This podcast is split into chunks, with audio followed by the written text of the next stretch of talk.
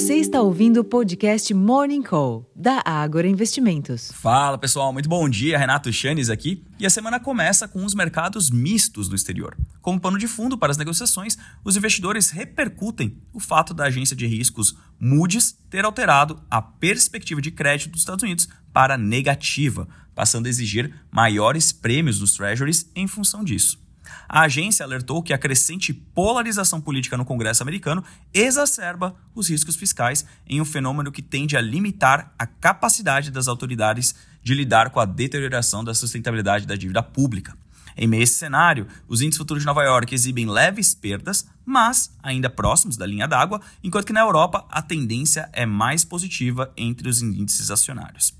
Fora do mundo das bolsas, o dólar opera sem direção única ante outras moedas fortes, os contratos futuros do petróleo exibem alta leve e os preços futuros do minério de ferro registraram ganhos de 1,68% na madrugada em Dalian, cotados ao equivalente a 132 dólares e 57 centes por tonelada. Não está nada mal para Vale, CSN Mineração e ativos correlatos. O ambiente internacional não inspira muito ânimo para os ativos locais nesta segunda-feira, especialmente após o Ibovespa alcançar o maior nível desde agosto na sexta-feira, abrindo espaço para alguma realização pontual de lucros. Como direcionadores para os negócios, os balanços do terceiro trimestre de 2023 seguem no radar, enquanto crescem as expectativas em torno de uma definição do governo a respeito de mudança ou não da meta de déficit fiscal zero para 2024. Com isso em mente, os investidores vão monitorar o ministro da Fazenda, o Fernando Haddad, que tem reunião convocada pelo presidente Luiz Inácio Lula da Silva no Palácio Planalto, com a presença do vice-presidente Geraldo Alckmin e outros ministros.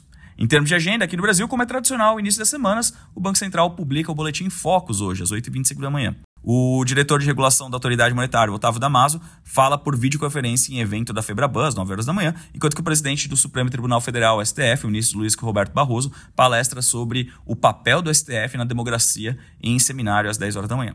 Nos próximos dias sai o volume de serviços de setembro, amanhã, o IBCBR na quinta-feira e o IGP-10 de outubro na sexta-feira. Nos Estados Unidos saem essa semana os dados de inflação ao consumidor, CPI, em outubro, na terça-feira, e ao produtor, PPI, além das vendas varejo, na quarta-feira. Na quinta-feira é o dia da produção industrial. Entre os eventos, os presidentes Joe Biden e Xi Jinping da China se reúnem na cúpula de cooperação econômica Ásia-Pacífico, APEC, na quarta-feira. A diretora do Fed, Lisa Cook, discursa hoje às 10h50 da manhã e os mercados devem monitorar também nos próximos dias comentários de outras autoridades do Fed, como de Cleveland, a Loretta Master, na quinta-feira, e de Nova York, John Williams, entre outros. E na Europa, a presidente do Banco Central Europeu, Christine Lagarde, participa de eventos na sexta-feira.